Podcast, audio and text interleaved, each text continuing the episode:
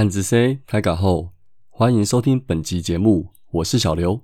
这期节目播出的当天就是中秋佳节的连续假期啦，不过大部分应该是要收假了啦。不知道大家有没有跟家人朋友聚个会呢？不过疫情期间，还是请大家保重身体，做好防疫的工作啦。今年中秋节对我来说是蛮有意义的，所以就想说来找找我们兄弟在历年中秋节比赛的表现，以及有没有一些值得回味的事情呢？好，那我们就开始进入时光列车。以年度来看看吧。首先，在一九九六年的九月二十六号，这是职棒七年的狮象大战。当时应该还没有主客场认养的制度吧，所以当天是兄弟在台南球场当主人哦。比赛结果是七比三，兄弟获胜。当天兄弟的先发投手是陈怀山，你没听错，就是绰号侠客的陈怀山。我印象中知道他曾经当过投手，查了资料才惊喜的发现，当天他先发了四又三分之一局，虽然球队赢球，可惜没有拿下胜投。那小插曲就是当天耳熟能详、队史上重要的洋将也相继发威啦。葛雷诺四之四夺下 MVP，路易斯四之三，而同时呢，路易斯当季也创下了三成七五的高打击率。季末转战的日本职棒独霸巨人队发展，不过因为发展不好，才又回到台湾转战了纳鲁湾。那第二场呢，是一九九八年的九月五号，今年的中秋节呢是龙象大战。不过上一次龙象在中秋节对战的话，就是职棒九年的这场比赛啦。当时是在老台北球场，兄弟的话是做客，以四比九输球。那总共对战两次的话，还没有赢过魏权呢。希望今年中秋节可以打破这个对战轨迹喽。当年这场比赛呢，有个老洋将德武安排打第四棒，还有一个我完全没有印象的洋将手游击，叫做约瑟。同时呢，灰老大跟李居明还在打第三棒跟第五棒。那李居明呢，也在隔年跳槽了纳鲁湾。这年呢，不分上下半球季，整年打了一百零五场。我查了一下，是队史胜率最差的一年，整年吞下了六十九败。啊，那时候我刚好在准备大学联，好像也没什么时间看球。进场支持的象迷真的要给个 respect。第三场来介绍是二零零一年的十月一号，这场是职棒十二年，由中信金跟兄弟象在新竹进行双重战。那好像很久没有进行双重战了。那兄弟五场呢是以一比四输球，晚场是八比二赢球。五场虽然输球呢，肖任问表现也不是很好，但当年肖任问是以一点四零的优秀成绩拿下防御率王哦。到了二零零二年到二零零五年，连续四年都在中秋节赢球，一直到二零零六年才终止。接下来就是二零零七年的九月二十五号，职棒十八年呢，一样在新竹比赛，也是由中信金出战兄弟象。那这场比赛呢，兄弟就以五比四赢球啦。比赛焦点是恰恰的五之三，一轰三分打点两得分。那恰恰生涯在新竹。打出了三十一轰三成九一的高打击，真是所谓的新主王。最近几年呢，中秋节的比赛，兄弟就满场出球啦。二零一五年的九月二十七号，职棒二十六年，有兄弟出战拉米狗，在新庄主场六比十一，当时的胜利投不是别人，就是明星。那当年另外一场比赛，我就不想再提啦。到了二零一六年的九月十五号，职棒二十七年，有义大出战兄弟，那兄弟在新庄主场以九比十一输了。当天，胡金龙理事长也在 CBB 打出他的第一支首局首打席全垒打啦。二零一七年的十月四号呢，职棒二十八年，狮象在洲际比赛六比七输，这场也是我们的文杰生涯初登场，当天就出现了生涯首支安打以及首打点啦。然后最后一场就是二零一九年的九月十三啦，职棒三十年，狮象在台南比赛，兄弟以十六比二赢金球。那这场比赛有一个特殊记录，就是王维成的一百分打点出现啦，以及周思齐七局上击出满贯全垒打，这是个人生涯的第六支满贯全垒，也夺得本场 MVP 了。以上总计出赛了二十一场比赛，十一胜十败，过半的胜率。主场出赛呢十四场，六胜八败，不过客场出赛了七场，五胜两败。看来我们历史上中秋节喜欢当客人哦。不过数据归数据，棒球比赛的胜负还是以很多因素来决定的。这也是他迷人的地方。那这些就是中秋节整理我们兄弟一些有意思的比赛啦。象迷如果有其他有印象的回忆，也可以留言给我们，让我们有一些回馈跟分享哦。另外，过一阵子也许也可以听听象迷的声音，期待与象迷的交流，听听大家支持这个球队的心情啦。在此同时，也请听友多多支持主节目《大叔野球五四三》及相关子节目《头头是道》，龙给我讲。阿杰手扒鸡、源氏物语、尼玛帮帮忙、黄色性感带，以及本节目小刘说相声哦。最后本周，因为我本身也有回老家跟家人团聚，那也复习了一下客家话，所以在中秋节的今天，就给向明以及听友一段客语的祝福喽。中秋夜宴，全家团圆，祝福大家身体健康，福禄顺心哦。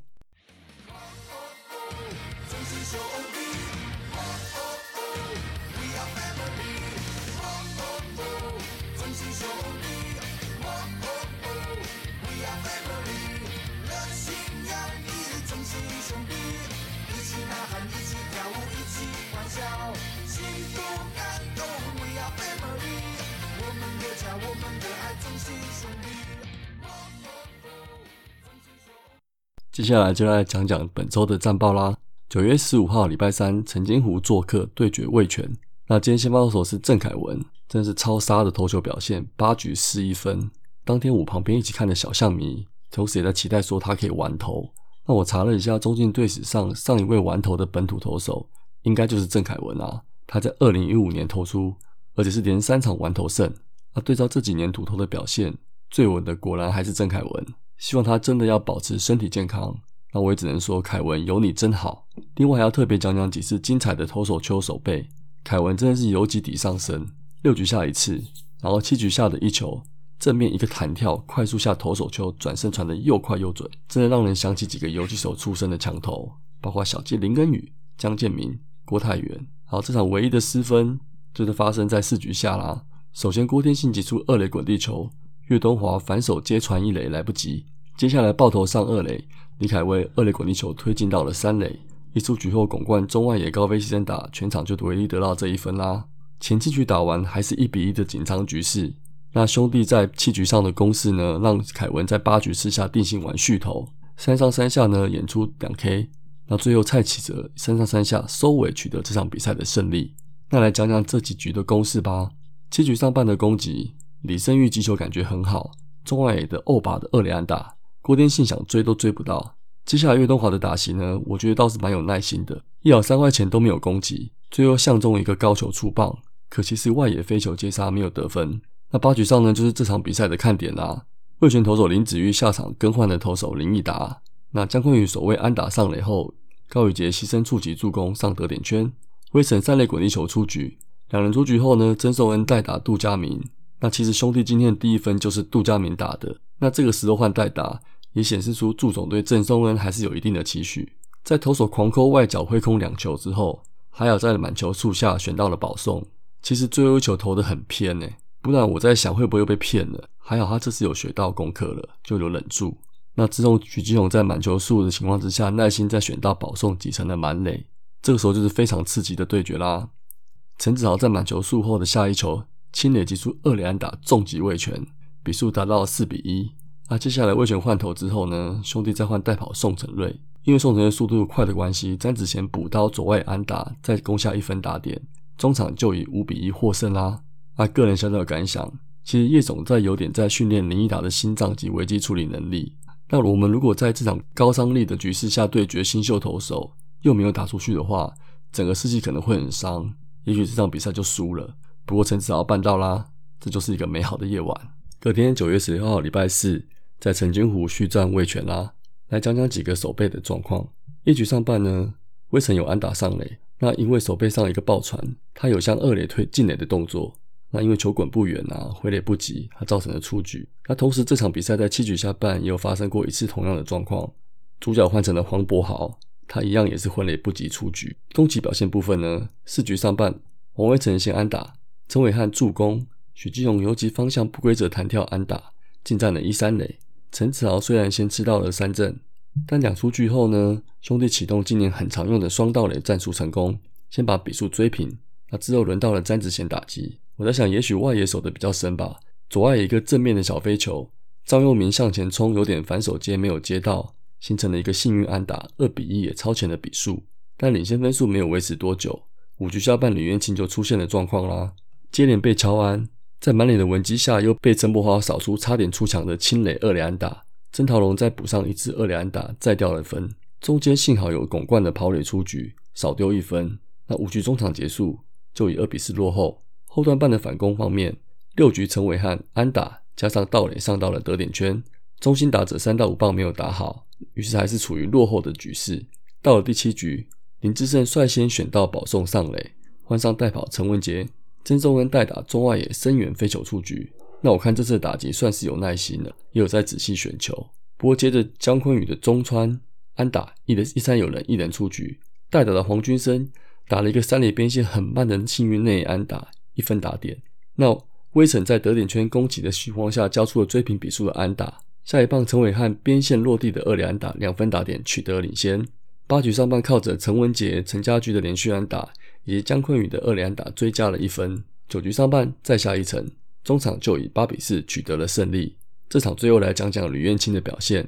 那这场呢依旧投不满五局，目前先发输赛三场至少都掉三分以上，压制力真的不是很理想，投的相当挣扎。那这场赛后，祝总也提醒了，在辅助判决期间需要热身传球这个意见。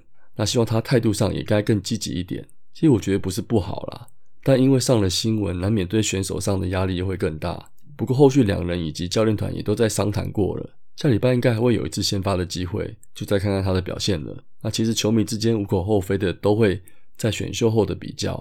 那对于我来说的话，每场的表现当场骂过就释放掉吧，选进来的就是支持。当然也是希望吕彦青能投出自己的价值，要把自己武装起来，做最好的努力了。九月十七号呢，两队拉回天母对战。那因为这场比赛是六点零五分开打，那我上礼拜的时候其实是没有注意到，所以前面有一点没看到。不过还是呢，来讲讲当天的赛况好了。魏权派出龙王王维忠对决我们的左王左投王牌德保拉。那保拉七局只被打出四支安打，而且还投出了十一 K，但是七局下受到拱冠一发重伤害。全场也只掉了这一分。反观本队打击，整场只有四支安打，几乎毫无攻势可言啊！零比一就被龙王跟田泽联手玩疯啦。这场比赛不到两小时半左右就打完了，是一场节奏明快的好比赛，也是很精彩的投手战。不过一个长打就可以左右了这场比赛胜负，那就没什么好说的啦。打击方面就是技不如人，我们也就是欠了致命的一击，而且球员的长距离移动似乎也出现了疲态。隔天又马上又要到花莲出赛啦。九月十八号就到花莲队统一啦，因为疫情的关系，全队就一起坐象巴拉车，凌晨才到了花莲，下午五点要比赛。那对球员来说，体力负担真的很大。相信当初在协调赛程时，球团应该有注意到这一点。不过在这段期间，应该也只能互相配合吧。我相信也有相当程度影响了球员的表现。最后是不是以一比四输球？那先发黄恩赐这场控球就明显的不到位。投了一局就出现了三次四坏球，那也投倒了自己，所以早早进入投手车轮战。中继的关大元再掉了两分，最后整场投手减少失分，控制在四分结束。可打击就真的不知道在干嘛了，几乎没有反攻能力，有得分机会也是双杀结束。那这样的攻击表现，在争冠时候只要投手压不住，就一定会被虐啊。下半季对统一还是继续没有赢过。那五局有点意思的几个画面，包含威城对好球带有意见，主审当下没说。到了攻守交替时才去警告他，这也引发了祝总的不满。而主审啊，当下就说会很难吗？球员身体上疲累，情绪上大概也有一点被挑动起来了。五局下，罗杰斯又疑似因为暗号问题跟苏志杰起了口角冲突。我自己觉得连板凳清空看起来也很累的样子。好吧，算了，我就不要再苛责球员了。不过这个火花算是也替本周辛苦的比赛增加了话题性。最后总计呢，本周出赛了四场，战绩是两胜两败。打击部分表现比较出色的球员是王威成的十六支五，陈伟汉九支三，包含礼拜四那场对魏权令人印象深刻的表现。赛后呢，也有新闻提到，希望让人看到二金选手的企图心。好，那就希望你能维持住喽。另外，这礼拜双子跟基宏的表现就有点拉惨了，其他人几个关键的代打也都没有表现。重点是我们这礼拜又没有半支全垒打，投手投的再好，得不了分也没用，好吧？这周就归咎市场辛苦的移动吧，兄弟们拿出士气，加油好吗？投手部分，德保拉和郑凯文都吃了长局数，靠着投手的表现，本周还是拿了两胜。恩斯跟吕彦青这礼拜先发表现不佳，现阶段加百利后援表现不错，我觉得可以再多分摊一点蔡启哲的出赛压力。罗杰斯下礼拜应该又有先发机会了，希望下周能看到他的好表现。另外新洋将的部分，指挥中心已经通过外籍选手来台的专案，就等待联盟通知。那领队也已经说有找到两位具有大联盟资历的羊头，不过截至本周结束还没有相关消息。就算九月底能来经过隔离，大概也是等着开福袋了吧。所以就是要更是好好观察这几周羊超的表现啦。最后讲讲下周的赛程，礼拜二到礼拜五是洲际主场的四连战，礼拜二是中秋节的龙象大战，龙象大战。接下来统一连三场交手，那我就来加持一下啦，一场一场来突破统一，取得胜利。最后礼拜天做客新庄对战富邦，下半季刚开始的一波在新庄打得不错，希望继续取得好胜利、好成绩啦。最后本期的节目就到这里做个结束了，谢谢大家的收听，下集再会喽，暗之 C 张磊了。